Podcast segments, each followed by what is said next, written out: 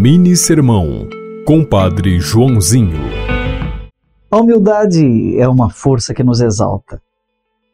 A arrogância é um vício dos fracos. Por isso, os prepotentes serão derrubados dos seus tronos, como cantou Maria de Nazaré no seu Magnificat.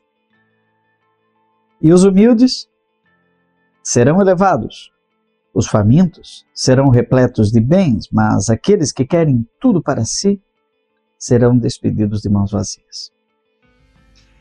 Deus de misericórdia olha para os pobres, os excluídos, os enfraquecidos pela vida, mas fortalecidos pelo poder de Deus.